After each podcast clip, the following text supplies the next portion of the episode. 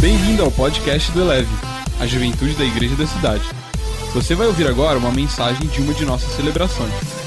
Ouça de coração aberto e deixe essa palavra elevar a sua vida. Então vamos lá para o nosso assunto de hoje. A gente está falando sobre a Bíblia. A Bíblia, a palavra de Deus. A Bíblia, nosso firme fundamento de fé. E é muito importante a gente falar sobre isso. Sabe por quê? Um dos motivos? Um dos motivos da gente falar sobre isso é que eu tenho percebido uma das marcas do tempo que a gente vive.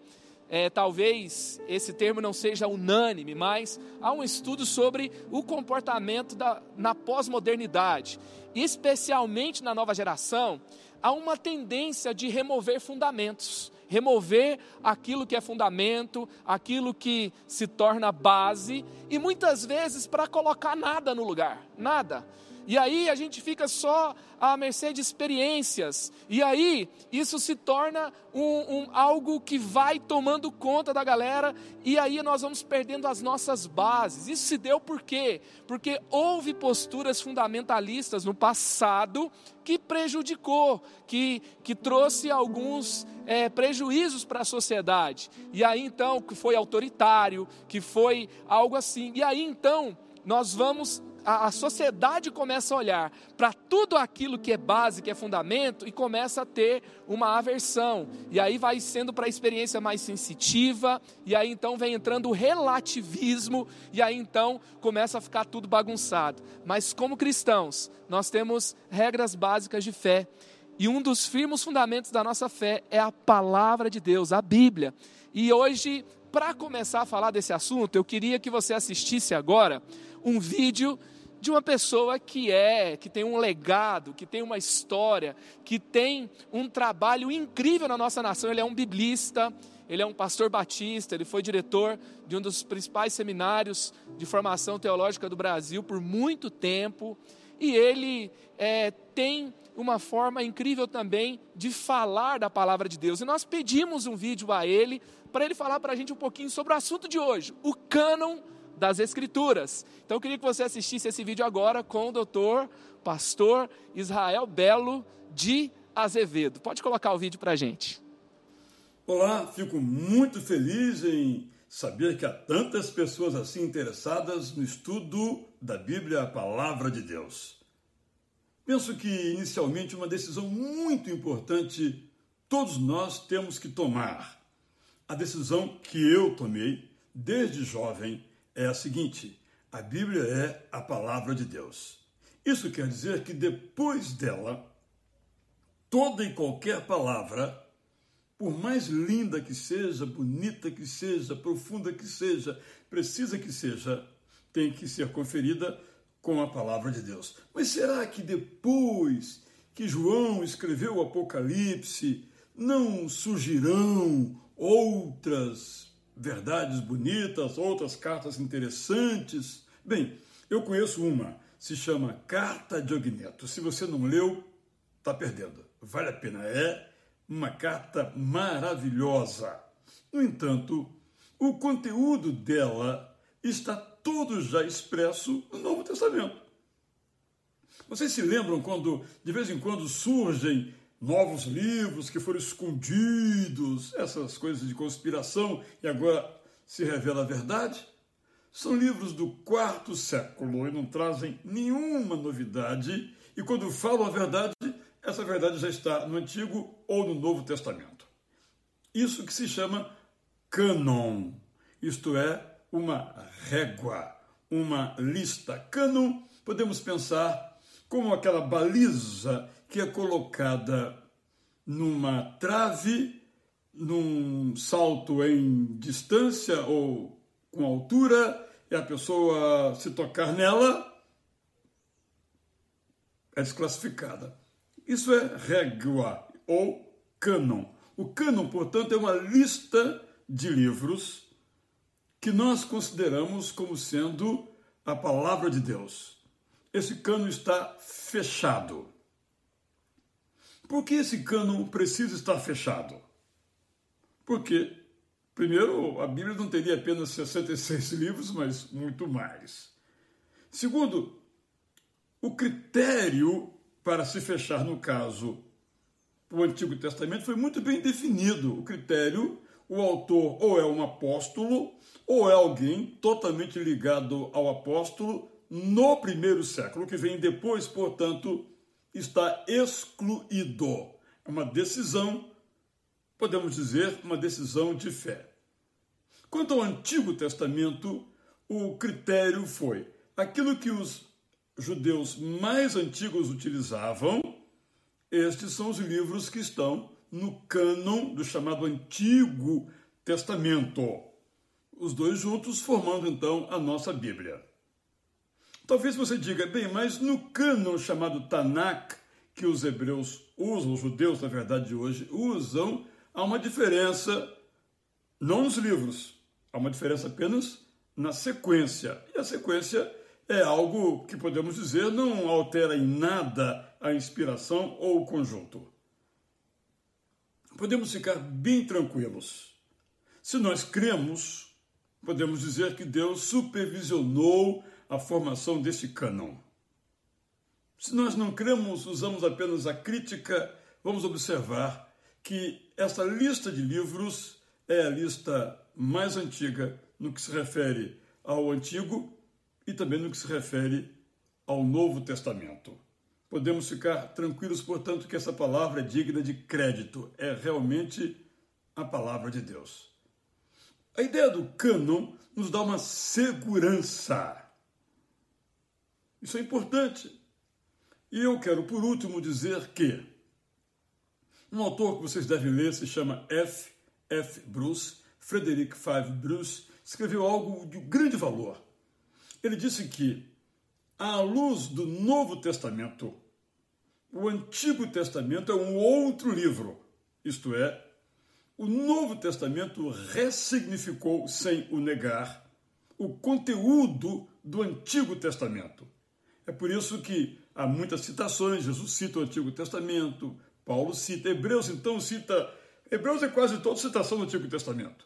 Por razões óbvias, não havia ainda outro escrito disponível afirmado como canônico, isto é, como parte do cânon, porque o cânon do Novo Testamento não estava ainda formado. Todos citam. Se nós pegarmos Apocalipse, por exemplo, as imagens que estão ali como leão da tribo de Judá são do Antigo Testamento. De um lado há uma continuidade entre o Antigo e o Novo, mas há uma ruptura no sentido de que é uma reinterpretação, não dos fatos, mas do significado daquilo que ali está. Portanto, o conjunto de livros, 66 livros que formam o cânon da Bíblia, são dignos de créditos.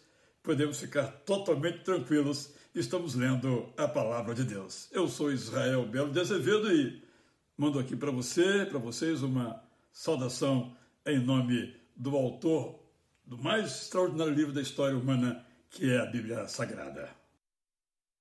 Uau, obrigado, doutor Israel Belo, que vídeo incrível. Então, você viu, ele é um biblista muito respeitado, uma sumidade na nossa nação e uma história estudando a Bíblia, a palavra de Deus e transmitindo na formação de vocacionados na nossa nação.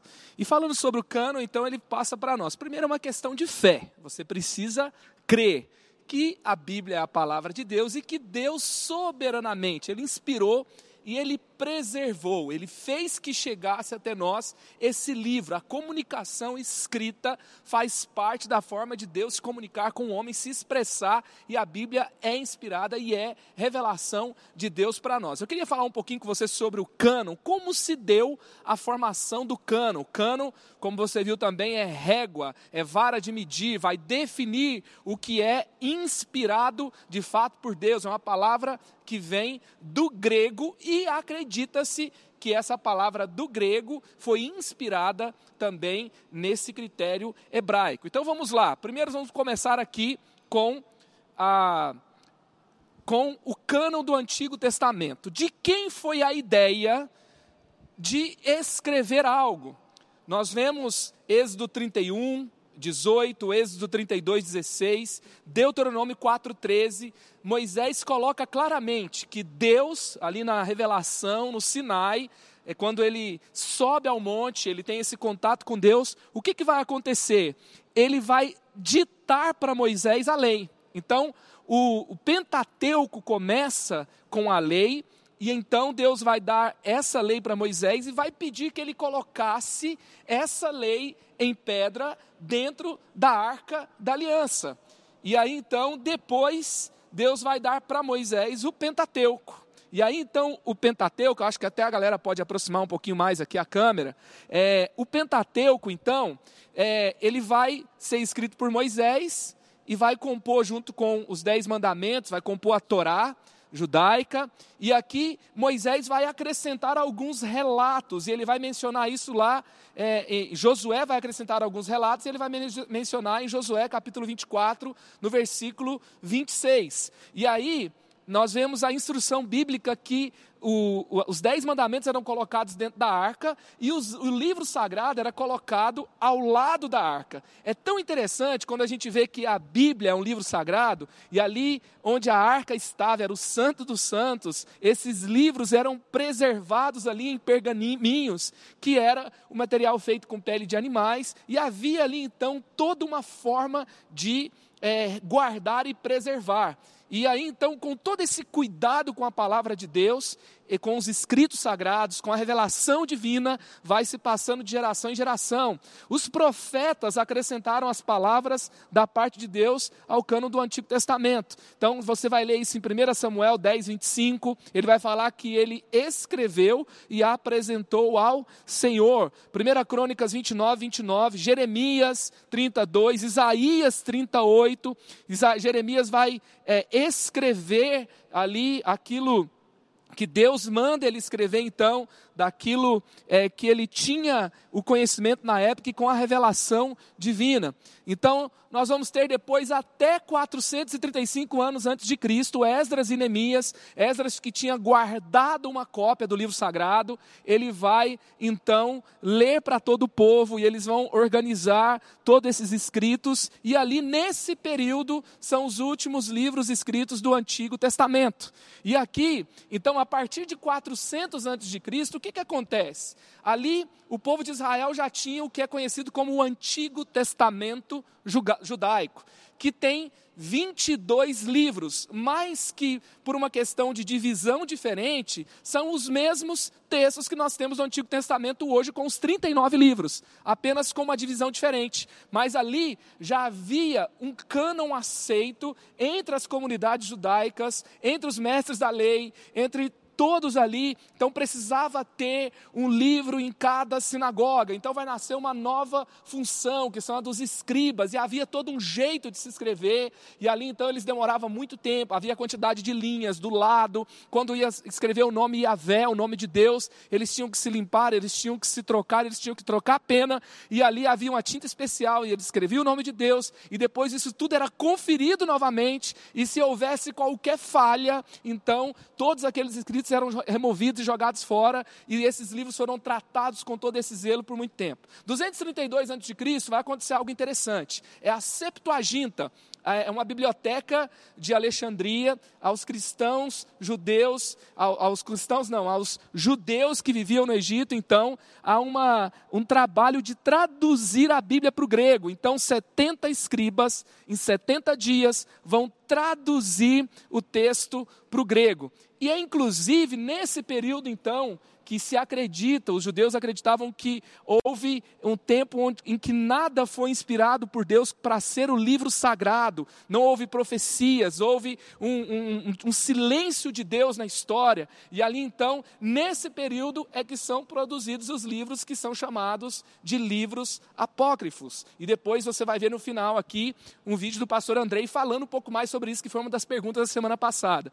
E aí então vem os tempos de Jesus, vida, morte, ressurreição de Jesus. E aí, o que, que Jesus vai dizer a respeito dos livros que foram preservados do Antigo Testamento. Jesus vai validá-los. Jesus vai mencionar Noé, eh, Jesus vai mencionar Sodoma e Gomorra, Jesus vai mencionar a lei, os profetas e os salmos, e haviam três divisões, que era a lei, os profetas e os outros livros, os outro, outros escritos que Jesus vai chamar de salmos. E aí então você vai ter uma validação de Cristo a respeito desse cânon, desse desse, desses livros que eram considerados sagrados. Ele vai dizer: vocês erram por não conhecer as Escrituras e nem o poder de Deus. E é interessante que Jesus valida até a forma, de uma forma muito clara, porque ele vai dizer, por exemplo, em um momento que é, do sangue de Abel até o sangue de Zacarias, e ele vai dizer sobre a, a, o assassinato na história. E os dois assassinatos da história, o primeiro assassinato da Bíblia acontece lá com Abel, e o último mencionado no Antigo Testamento é com Zacarias, e Jesus vai dizer claramente a respeito desses dois assassinatos, demonstrando a ordem que estava organizado o Antigo Testamento hebraico, que está lá no final de 2 Crônicas, que era o final da organização da Bíblia hebraica, então da, do, do Antigo Testamento hebraico. E aí então você tem aqui já um cano. E é muito interessante você entender isso, porque é, o que está em xeque? Aqui, mais do que você entender cada detalhe, como funcionou e etc., o que está em questão é a Bíblia foi inspirada, preservada por Deus, e, e, há uma soberania dele em tudo isso, é uma coisa de homens. Então aqui você percebe que é muito mais do que uma organização humana. Porque quando vem aqui o concílio de Jâmia, em 90 depois de Cristo, e que são validados os livros do Antigo Testamento, não tem nada de novo aqui. O que acontece aqui é aquilo que Jesus já tinha validado, ou aquilo que Esdras e Neemias tinham organizado, aquilo que desde há, há muito tempo Deus já estava agindo além da história. Então, é, os concílios, é, é importante você entender? É, mas se você ficar só à mercê de concílio, da história da igreja, você vai começar a ter algumas dúvidas. Então, há uma soberania de Deus acima de tudo isso que aconteceu aqui ao longo da história. Vamos então ao cano do Novo Testamento. Aqui nós temos os tempos de Jesus. Aí você vai ver aqui Abel a Zacarias é mencionado em Lucas 11, versículo 51. Você tem aqui momentos em que Jesus vai validar a Bíblia, e aqui então você vai ter, é, teve um período aqui, até quase por volta de 50 depois de Cristo, teve um período onde os apóstolos não escreveram nada, porque eles acreditavam que Jesus voltaria em breve, eles estavam aguardando a volta de Jesus, e depois então eles começam a escrever as cartas às igrejas, então os evangelhos também começam a ser escritos, e aí o que, que é importante aqui? O importante aqui é o crivo dos apóstolos, então aqueles que foram testemunhas oculares da, de Jesus, aqueles que vivenciaram perto, que receberam os ensinamentos dele, a igreja é edificada então sobre o fundamento dos apóstolos. E aí você fala, e Paulo? Você vê que Pedro, aquele que andou com Jesus, vai reconhecer o apostolado e os escritos de Paulo, e ali então, 1 Timóteo, é, perdão, aqui você vai ver em 2 Pedro 15, é, no versículo 16, você vai ver o que?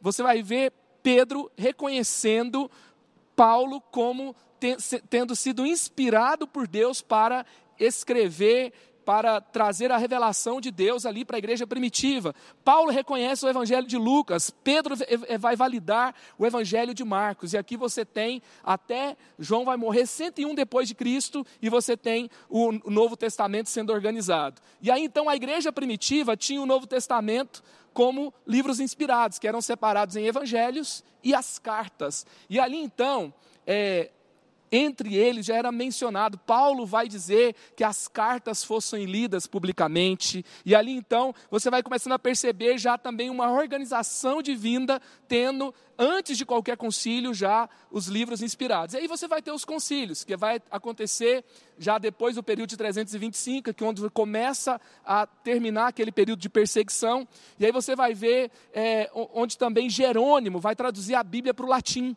e aí vai ser é, chamada Vulgata. E Jerônimo também, ele se recusou a colocar os livros apócrifos, apócrifos como livros inspirados, apesar de traduzi-los para o latim. E aí você vai ter o concílio de Laodiceia, 363, depois vai ver o concílio, a igreja oriental, em 367, Atanásio, ele vai reconhecer os 27 livros do Novo Testamento.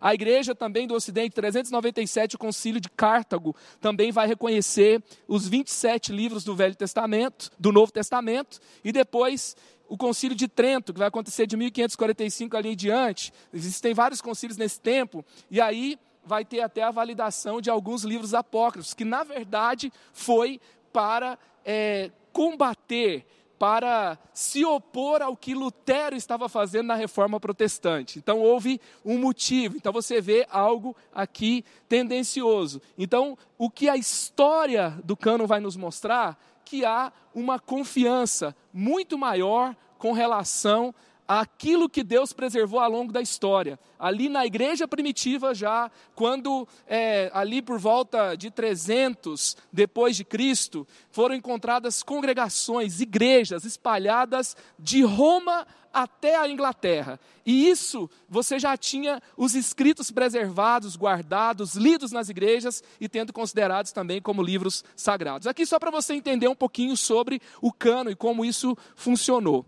E hoje, Acima disso, eu quero te convidar a pensar sobre o quê? Nós já vamos responder as perguntas da galera. Você pode colocar suas perguntas aqui no chat e nós vamos responder daqui a pouco. O Fabão vai chegar junto aqui para começar a falar para a gente aqui as perguntas que a galera tem. E ele até já está mais perto aqui para dar um apoio moral. E pra, ele está representando você aí no chat, junto, dizendo o amém e o é dele aqui também. Então, qual que é a nossa postura aqui hoje? Você vê como que a gente deve tratar tudo isso que Deus preservou, que Deus validou, que Deus preparou para que eu e você tivéssemos nos dias de hoje. Você vê que o primeiro primeiro Marte da Bíblia, que é Estevão, ele morre ao dar testemunho das Escrituras. Olha o que, que acontece, Atos 7, versículos 51 e 52. Povo rebelde, obstinado de coração e de ouvidos, vocês são iguais aos seus antepassados, sempre resistem ao Espírito Santo. Qual dos profetas os seus antepassados não perseguiram? Eles mataram aquele que prediziam a vinda do justo, de quem agora vocês tornaram traidores e assassinos. Aí ele vai dizer sobre a recepção da lei e como eles reagiram a ela. Vocês que receberam a lei por intermédio de, de anjos, mas não lhe obedeceram. Ou seja, ele está fazendo uma denúncia sobre a forma que o povo tratou a Bíblia Sagrada. Há uma denúncia espiritual quando nós não recebemos aquilo que Deus preservou, custou a vida de muita gente, custou é, muito investimento ao longo da história. Deus trabalhou intensamente ao longo da história para que esse livro chegasse até nós e nós não podemos tratá-lo de uma forma leviana. Você pode, por exemplo, perceber o sacrifício que aconteceu, nos primeiros 1500 anos de história da igreja, a Bíblia estava disponível apenas a grupos de elite, aos líderes da igreja, aos professores e geralmente em, apenas em latim. Olha a história do William Tyndale, o primeiro a traduzir a Bíblia para a língua inglesa. Ele pagou com a sua própria vida pela tradução. Ele foi queimado pelo crime de tradução da Bíblia para o inglês. Os líderes da igreja achavam que isso seria mal interpretado e um insulto. Então ele vai pagar com a sua liberdade para ler a Bíblia. Esse livro é um tesouro, é valioso demais. A gente não pode é, tratá-lo de uma forma comum. A gente não pode permitir também ter uma vida e, e não percorrer esse livro. Tem pessoas que têm uma, é, uma, uma Bíblia, entenda o que eu vou dizer aqui, tem uma Bíblia muito pequena, sabe por quê? Porque ele só tem João 3,16, o Salmo 23, o Salmo 91, e eles, esse tesouro todo que foi preparado na história, eles não estão percorrendo, eles não estão desfrutando, eles não estão amando a palavra de Deus. E aqui então, qual que é a minha resposta diante da Bíblia? Primeiro, amar profundamente a palavra de Deus. Salmo 119, 97. Como eu amo a tua lei, medito nela o dia inteiro. Salmo 119, versículo 127. Eu amo os teus mandamentos mais do que o ouro, mais do que ouro puro. Provérbios 2, 3 e 6 peça sabedoria, grite pedindo entendimento, procure essas coisas como se procurara, procurasse prata e um tesouro escondido. Se você fizer isso, saberá o que quer dizer temer o Senhor e aprenderá a conhecê-lo. É o Senhor quem dá a sabedoria, a sabedoria e o entendimento vem dele. Então, o que que nós vemos aqui, gente? A prata e ouro não é encontrado na superfície.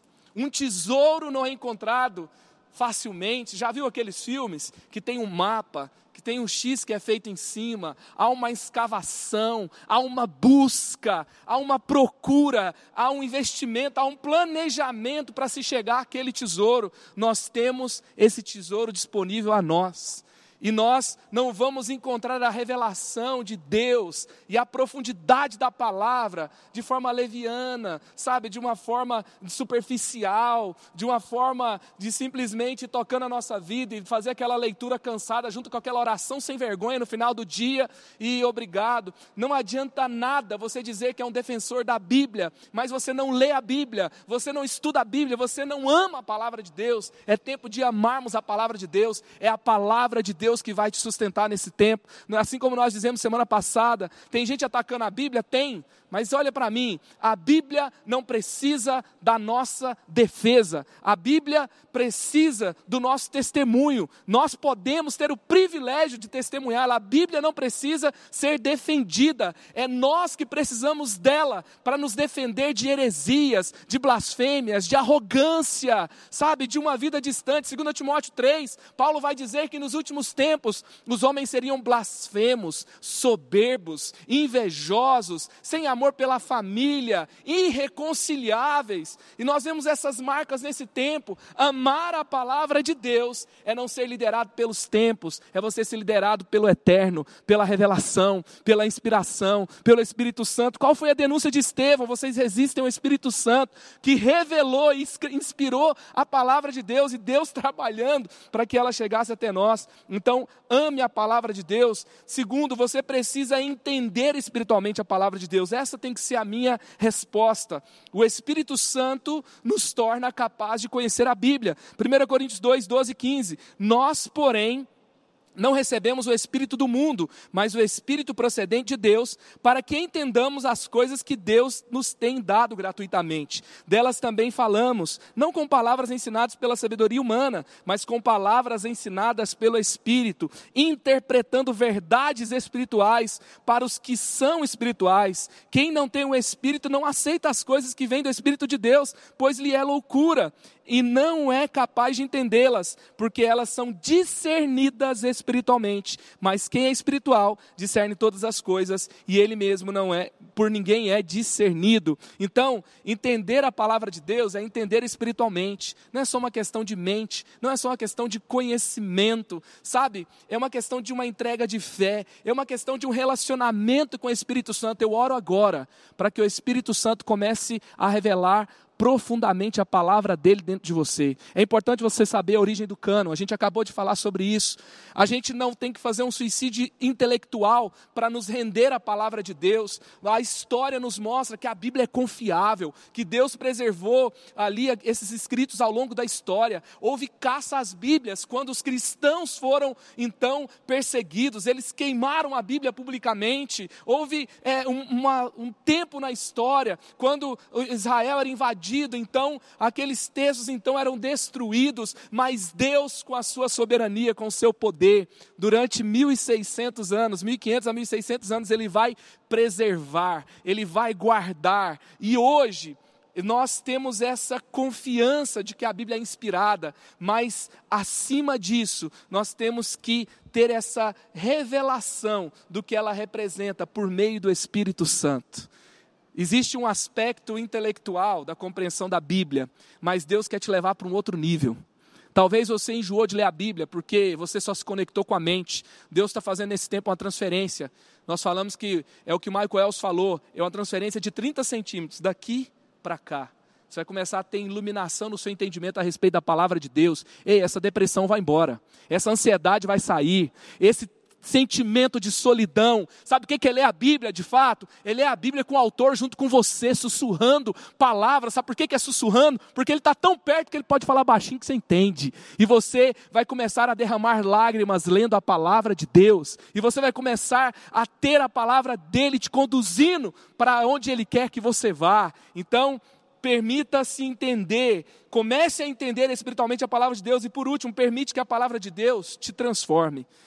Qual que é a minha resposta? Permitir que a palavra de Deus me transforme. Olha as ilustrações da Bíblia na palavra de Deus, ela é semente. Olha o poder transformador. 1 Pedro 1:23. Vocês foram regerados não de uma semente perecível, mas imperecível por meio da palavra viva de Deus, viva e permanente, espada. Está lá em Efésios 6, 17. Vai falar que usem o capacete da salvação e a espada do Espírito, que é a palavra de Deus, ela é alimento, tudo isso nos transforma. A semente brota, se transforma numa árvore. A espada, onde ela passa, ela muda o, aquela realidade, ela corta, ela destrói, ela, ela vai formar novas coisas. Então, você vai ver aqui também que a palavra de Deus é alimento. Quando as tuas palavras foram encontradas, eu as comi, elas são a minha alegria, o meu júbilo, pois pertenço a ti, Senhor, Deus dos exércitos. Jeremias 15 15, 16.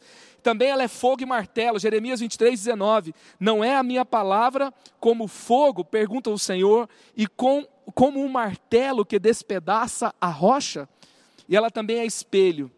Aquele que ouve a palavra, mas não a põe em prática, é semelhante a um homem que olha a sua face no espelho e depois de olhar para si mesmo, sai logo e esquece a sua aparência. Mas o homem que observa atentamente a lei perfeita, que traz a liberdade, persevera na prática dessa lei, não a esquecendo o que ouviu e praticando-a, será feliz naquilo que fizer. Tiago 1, 23 a 25. A Bíblia tem um poder de nos transformar. A última ilustração que eu usei aqui, que a Bíblia nos traz, é espelho. O autoconhecimento, ele é uma ferramenta muito poderosa para que você veja os seus pontos cegos, para que você mude, sabe? É, quando você tem uma compulsão, e eu me lembro uma vez, eu estava com uma compulsão, estava comendo demais. Aí eu vi um vídeo, eu comendo desesperadamente na frente, falei, meu Deus do céu, que desespero. E quando eu vi aquela cena, eu, eu passei a, a, a, começar a ter um novo, uma nova forma de me relacionar com os alimentos, porque isso foi autoconhecimento. E eu usei essa ilustração aqui para você por exemplo, entender, você não pode apenas ler a Bíblia, você tem que permitir que ela te leia e que ela revele o seu coração. E para que você mude, para que você cresça, para que você viva o projeto de Deus para a sua vida e para a sua história. Ame profundamente a palavra de Deus, entenda ela espiritualmente e permita que ela te transforme. Agora, dito isso, eu queria começar aqui receber, é, responder algumas perguntas. Fabão já vai subindo aqui. E eu queria que você assistisse agora esse vídeo que o pastor Andrei, pastor na nossa igreja, ele é professor no IP e ele trouxe um apontamento, trouxe um ensinamento sobre o que, que significa os livros apócrifos, que é algo que a galera perguntou bastante na semana passada. Pode soltar o vídeo, por favor. E aí, galera, aqui é o pastor Andrei e eu quero falar com você sobre os livros apócrifos. Os livros apócrifos foram introduzidos através da tradução grega chamada Septuaginta. Foi realizada por 72 rabinos para traduzir para o grego o Antigo Testamento para judeus que viviam no Egito no século 3 a.C. O termo apócrifo vem do grego, que significa oculto ou aquele subtraído à vista. Eles eram livros que não poderiam ser lidos nas sinagogas, eram livros proibidos, porque eles não tinham o reconhecimento de livro inspirado por Deus. Esses livros carregam um conteúdo histórico, contextual muito interessante, mas eles não carregam a importância de palavra revelada, não carregam a importância de ser a palavra de Deus. A igreja protestante aderiu de fato ao cânon judaico, que possui três partes. Ele possui a Torá, que é as leis, no nosso caso a gente chama de Pentateuco. Ele possui os escritos e o livro dos profetas. Essa, essas três partes compreendem os mesmos livros que nós utilizamos dentro da igreja evangélica protestante. Os livros apócrifos, eles não eram reconhecidos nem pelos intelectuais da própria igreja católica. O que aconteceu, por exemplo, uma situação bem legal de você saber, é que Jerônimo, aquele que traduziu a Bíblia para o latim, chamada Vulgata, ele foi obrigado a colocar os livros apócrifos. Apesar dele ser obrigado, então ele fez um artifício para separar os livros apócrifos. Ele colocou os livros da tradição judaica como livros inspirados e fez a tradução separada dos livros apócrifos, que era uma forma de dizer: estes livros não são inspirados por Deus. Espero ter te ajudado a ter um conhecimento um pouquinho mais interessante sobre os livros apócrifos. Deus abençoe sua vida, um forte abraço para todo mundo.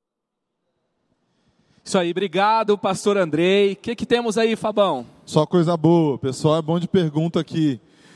Estava é, olhando aqui, o pessoal já pediu para falar um pouquinho de Constantino. Falou, ah, então, como é que Constantino entra nessa história e tal? O pessoal confuso aí sobre a importância dele no Canon. Teve alguma mesmo ou não? Então, Constantino e Canon não tem muita coisa a ver, tá? É, o que, que acontece, gente? O, o, o Constantino é importante para a história do cristianismo.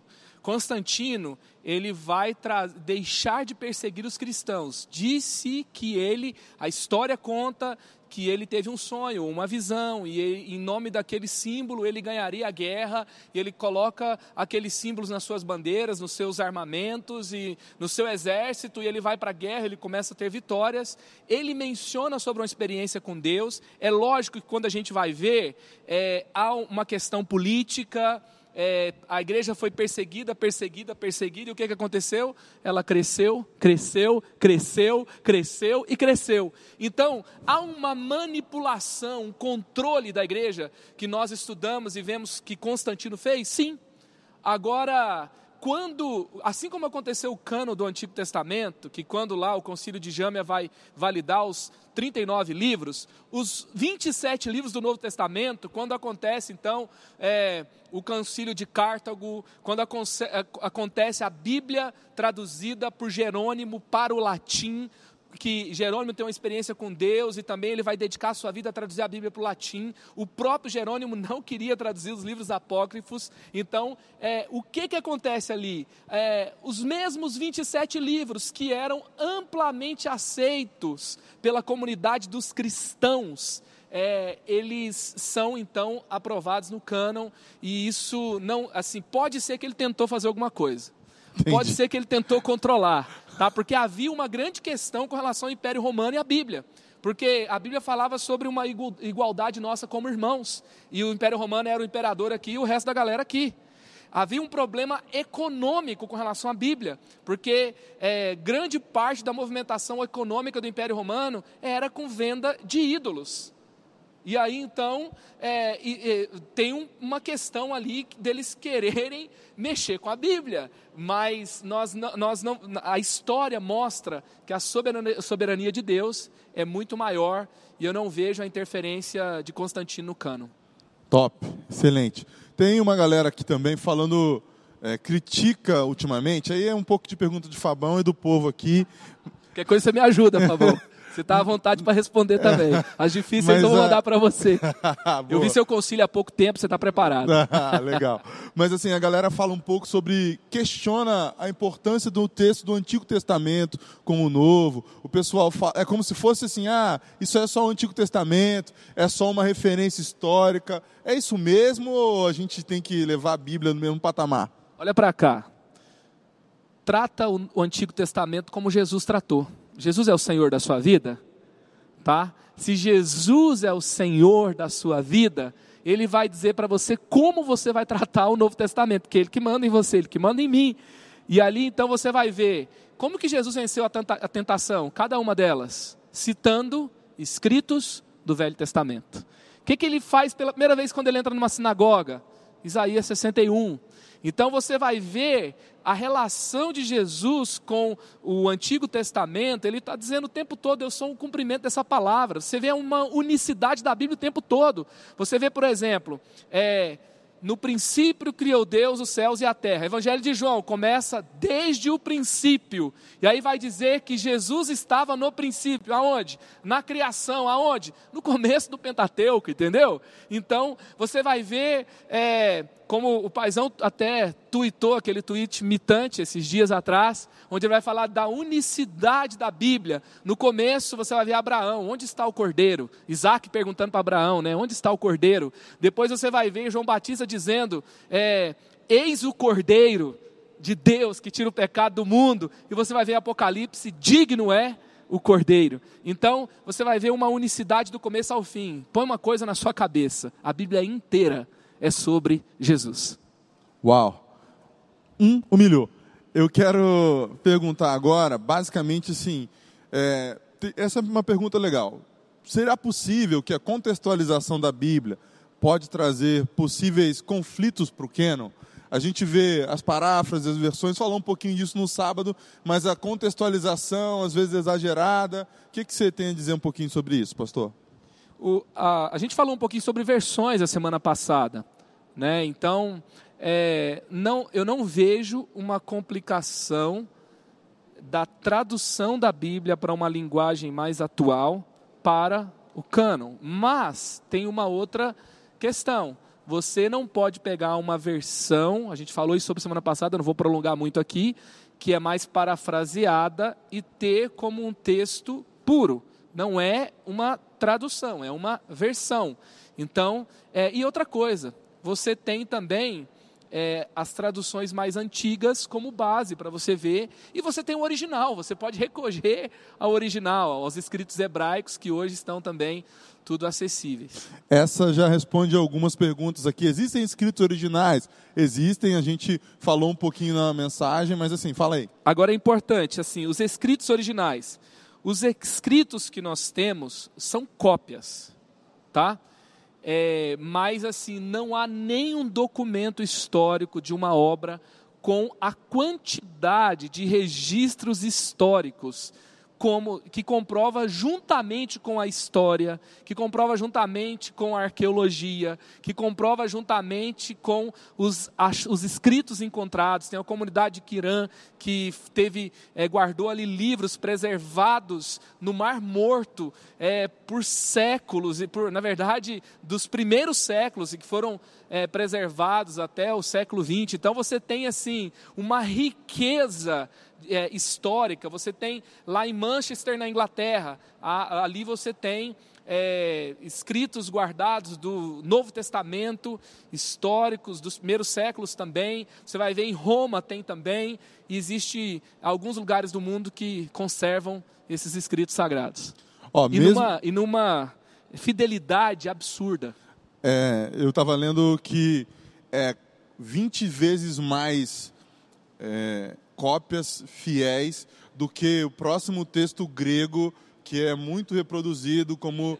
É, exatamente, é 20 vezes mais do que a Ilíada tem textos originais do Antigo. É, uma pergunta legal aqui é sobre canonização ainda, apócrifos ou não, mais do que isso. A galera estava querendo saber se a gente tirou livros da Bíblia chamada católica ou o que, que aconteceu, que a gente não reconhece. E assim, tem um, eu não sei se é uma pessoa só, ou tem alguém muito fissurado pelo livro de Enoque, e aí eu queria que você falasse um pouquinho aí como é que é essa história. A gente não é, tirou os 27 livros considerados pela igreja primitiva. A própria igreja primitiva, ela questionou alguns livros desses 27. É, a comunidade do Antigo Testamento judaico, os livros apócrifos estão no, no Velho Antigo. Testamento. Uhum. E a Bíblia que nós consideramos, nós é, cristãos protestantes, é a mesma Bíblia do Antigo Testamento judaico. A comunidade judaica. A mesma que Jesus que usava, né? Provavelmente. A mesma que Jesus usava. Que preservaram esses livros, eles não incluíram esses livros no cânon. Eles consideravam importante como livros para a história, é, como livros de pesquisa, mas não consideravam como livros completamente inspirados. Você vai ver algumas divergências é, históricas, por exemplo, colocando a sede da Babilônia em Nínive, você vai, vai ver algumas divergências, inconsistências, por exemplo, tempo que as pessoas viveram, você vai ver assim, porque parece que alguns livros foram escritos durante 300 anos, então tem gente lá que viveu 250 anos, e você não tem citação, porque é, Hebreus cita o Antigo Testamento, Jesus cita o Antigo Testamento, Paulo cita o Antigo Testamento, Mateus. Pedro cita. Então você vai, os evangelhos citam e você vai ver que não tem é, citação desses livros no Novo Testamento. Então não há Nenhum uma coerência, deles, né? não há uma validação e eles são incluídos também no Concílio de Trento, que era uma oposição ao protestantismo. Excelente. Eu queria perguntar o seguinte: sabemos que algumas palavras originais do hebraico e do grego têm muitos significados diferentes em línguas diferentes, ou línguas latinas como o português. Qual o impacto disso na tradução das escrituras e como lidaram com isso ao longo dos anos? Olha, há um impacto sim. Agora a gente não está privado do original, né? Do, do, texto na sua versão original, que é o mais correto de se dizer. Então, é, Eu acredito que quando você se torna mais estudioso da Bíblia, você vai ter mais profundidade da revelação que ela traz. Por exemplo, é, vamos falar do grego? É, quando você vai ver lá, receberão poder. Qual, que é, qual palavra que é? Fala Dunamis. aí, Fabão. Dunamis. dunamis. E quando fala esse receberão poder, a palavra dunamis, que é traduzida para nós em português, para poder, em inglês power, etc., é, não vai trazer a riqueza da palavra, que é poder para influenciar, para realizar sinais e milagres, para influenciar multidões, para formar exércitos. Ali tem um negócio muito forte, muito poderoso, poder de excelência moral, formação de Uau. caráter, transformação pessoal. Agora, é, não é uma tradução errada traduzir para poder. Porém, se eu for mais estudioso, eu vou ler ali, eu vou- começar a entender, eu vou ter essa revelação mais em profundidade, mas tem uma coisa também, eu acredito, existe, nós não lemos a Bíblia sozinho, o autor está com a gente. É demais isso. Então, assim, não deixe Jesus limitado ao nosso idioma, não. É e não é simplesmente por causa do estudo do original, mas também pelo poder da revelação do Espírito Santo. Ó, a gente já está encerrando. Eu convido você assistir de novo os vídeos em especial do pastor Israel Belo, do pastor Andrei. Eles respondem boa parte das questões, de algumas questões históricas da galera. E eu fico aqui também, até vou deixar para o pastor Marcos encerrar, com a história de Nicodemos e Jesus. Nicodemos era um fariseu, um cara que sabia trechos enormes do texto do Antigo Testamento de cor, mas ainda assim ele tinha dúvidas sobre Jesus, dúvidas sobre Deus, e às vezes saber o texto e conhecer não é acreditar. Então, pastor Marcos, queria que você encerrasse aí com essa deixa de Nicodemos procurando a Jesus, porque ele conhecia o texto, ele conhecia a Bíblia, mas ele tinha dúvidas sobre quem Jesus era, quem Deus era. E aí eu já vou dar licença aqui. Deus te abençoe. Obrigado, Fabão, obrigado. Que deixa maravilhosa. Você vê Nicodemos, ele Jesus fala para ele: "Você é mestre em Israel. Você conhece a lei, você conhece os profetas, você sabe do que se trata e você não sabe, por exemplo, o que é nascer espiritualmente". E aí um, um texto incrível da palavra é dito para uma pessoa diretamente. Isso mostra o amor de Deus por cada um onde ele vai dizer porque Deus amou o mundo de tal forma, de tal maneira, que deu o seu único filho para que todo aquele que nele crê não pereça, mas tenha a vida eterna. Deus, por meio do seu filho Jesus encarnado, ele estava falando para uma pessoa uma grande verdade da palavra de Deus. Isso tudo é sobre Jesus. Isso é tudo sobre um Deus que ama o seu povo, que, que manda o seu único filho para que a justiça de Deus fosse satisfeita, para que ele fosse religado, para que o homem fosse religado a Deus e ele ao homem, e como diz, para que a palavra que ele fala lá, por exemplo, no livro dos Cânticos, eu sou do meu amado e o meu amado é meu, como é dito nos Salmos, né, nós somos a herança do Senhor e ele é a nossa herança para sempre. Então, para que essa unidade não fosse apenas uma religião, mas fosse de fato um relacionamento pessoal com ele. Então, acima do seu entendimento da palavra de Deus, que você pode crer e continuar perseguindo e conhecendo e se aprofundando nela, você pode ter agora uma experiência com Deus, de entregar a sua vida a Ele, de se lançar nele, por meio da revelação que Ele trouxe hoje a você. E se você, assim como Nicodemos, a Bíblia fala que Nicodemos ele esteve lá depois, junto com José de Arimateia, pre- preparando o corpo de Jesus. Isso significa que que ele permitiu que essa palavra o transformasse. Se você quer permitir que essa palavra te transforme também, se você quer responder sim para Ele, queria que você fizesse essa oração junto comigo. Feche os seus olhos agora, aonde você está, e vamos orar. Fala assim: Jesus, eu te recebo na minha vida como meu Senhor e meu Salvador pessoal. Eu me arrependo dos meus pecados. Eu declaro que eu sou seu todos os dias aqui e por toda eternidade. Escreve o meu nome no teu livro. Eu creio e recebo o teu Espírito Santo agora. Eu recebo a tua palavra recebo o Senhor também, como a palavra viva de Deus encarnada, como aquele que ressuscitou para viver em mim ser o meu Senhor. Eu oro em nome de Jesus. Amém. Elevou sua vida? Compartilhe.